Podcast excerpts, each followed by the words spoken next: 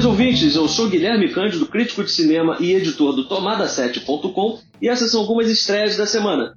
E o primeiro filme que eu separei para vocês é o Futebol em Apuros, nova produção da Netflix que chega à plataforma de streaming pegando carona na Copa do Mundo do Catar, que está para começar aí no domingo. Bom, e já para começar, a Netflix não faz questão nenhuma de esconder a natureza propagandista dessa obra, porque afinal de contas é uma obra que se chama do título original de The Soccer Football Movie. Ou seja, para agradar gregos e troianos, né, porque existe uma discordância no, no termo é, para designar o futebol no restante do mundo. Enquanto em todo o mundo o futebol é conhecido como futebol, nos Estados Unidos, por conta do futebol americano, é, os estadunidenses chamam esse esporte de soccer. Então a Netflix, para não causar polêmica, ao invés de chamar, de escolher um dos dois para chamar de o filme do futebol, eles chamam de The Soccer Football Movie. Além disso, caro ouvinte, não bastasse essa natureza propagandista, é uma produção de qualidade medíocre. A falta de textura, os traços pobres, evidenciam uma produção que parece saída diretamente do canal Gloob, sabe? Parece um daqueles desenhos animados que ficam passando ali o dia inteiro, aquelas animações de computação gráfica.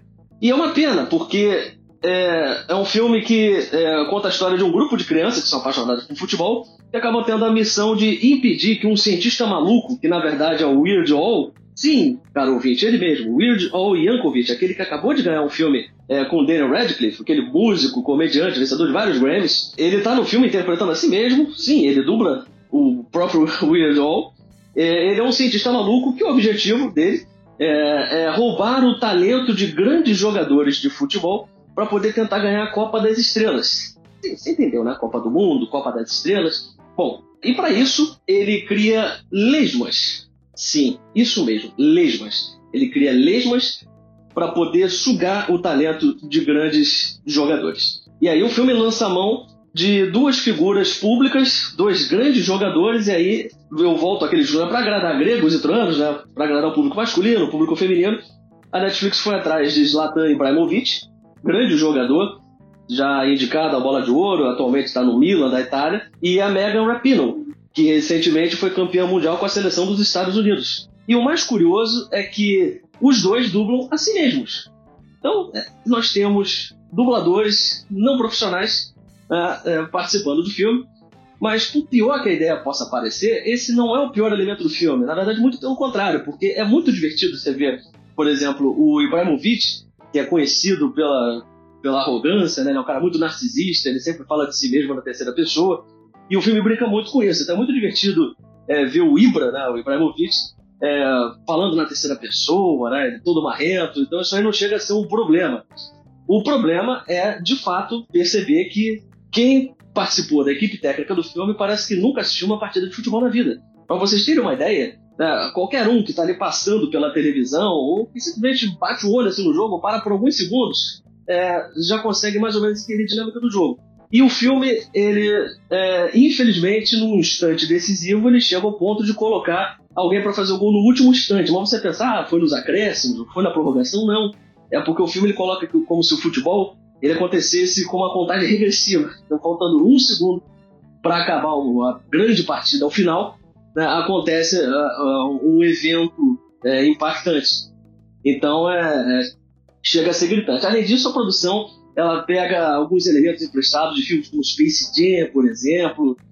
Enfim, é um grande amálgama é, de ideias, não tem absolutamente nada de original e algumas coisas são constrangedoras. Não só o que eu já falei, né, como a falta de conhecimento do futebol, como a própria trama em si, e ainda eles têm a petulância de deixar uma brecha para uma continuação.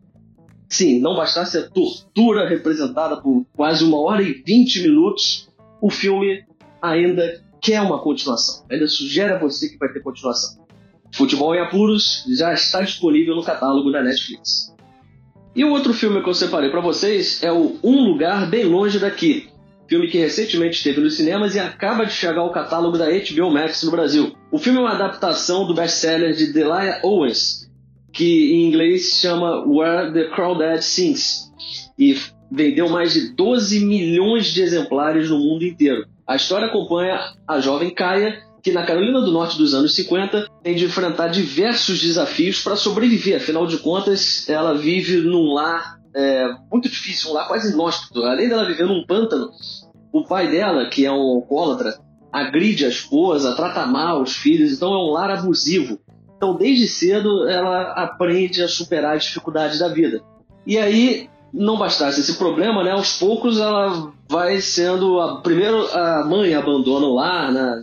dá um basta nessa, nessa vida de agressões e abusos. Depois é o irmão mais velho, e aí por fim ela acaba ficando sozinha com o próprio pai.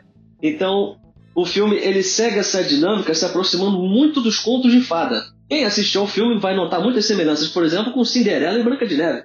É, além do, do pai, que faz as vezes de madrasta né, da, da Cinderela, vai notar alguns elementos clássicos, como por exemplo o Príncipe Encantado, ou os ajudantes da nossa mocinha, que também pode ser encarada como uma nova versão da Gata Borralheira.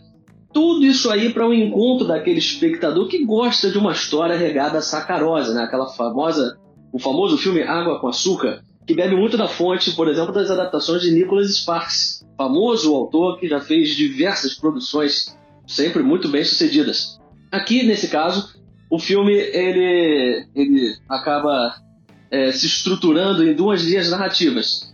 Uma seguindo o passado da Kaia e o outro é, seguindo o presente, que na verdade é quando o filme se transforma numa narrativa de tribunal. E aí são os piores momentos do filme, que são momentos realmente morosos, burocráticos.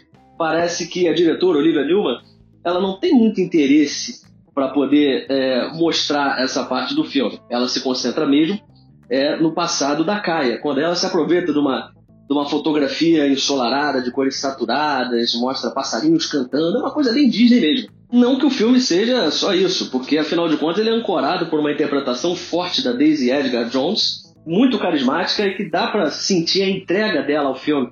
Afinal de contas, ela carrega a produção com uma facilidade impressionante. E ela atua com atores consagrados, como por exemplo o David Strathairn, que foi indicado ao Oscar por Boa Noite, Boa Sorte, e aqui interpreta o advogado dela. Ela também atua com Harris Dickinson, que recentemente fez o terceiro filme da franquia Kingsman e que recentemente também apareceu em Triangle of Sadness, filme vencedor da Palma de Ouro no Festival de Cannes. E a Edgar Jones não faz feio, muito pelo contrário, ela é o grande destaque do elenco desse filme e é uma das grandes responsáveis por fisgar o espectador que se sente engajado, interessado, sente uma empatia pela protagonista, mesmo que aqui e ali o filme derrape algumas clichês e convenções, ele acaba exagerando no lado lúdico, se aproxima demais dos contos de fada, mas que no final das contas é uma produção inofensiva, não deve é, angariar muitos haters e por isso chega agora ao catálogo da HBO Max com a promessa de fazer um sucesso absoluto entre os assinantes. E se você gostou dessa análise que eu fiz de um lugar bem longe daqui, eu aproveito para te recomendar a crítica que eu fiz do filme para o site tomada7.com, que além da crítica de um lugar bem longe daqui, eu também falo de outros filmes, outros grandes lançamentos do cinema, como por exemplo Pantera Negra, Wakanda Forever, que está em cartaz e é o filme de maior bilheteria no momento, além de artigos sobre a indústria do audiovisual. E assim eu me despeço, caro ouvinte, muito obrigado por sua atenção e até o próximo bloco de estresse da semana.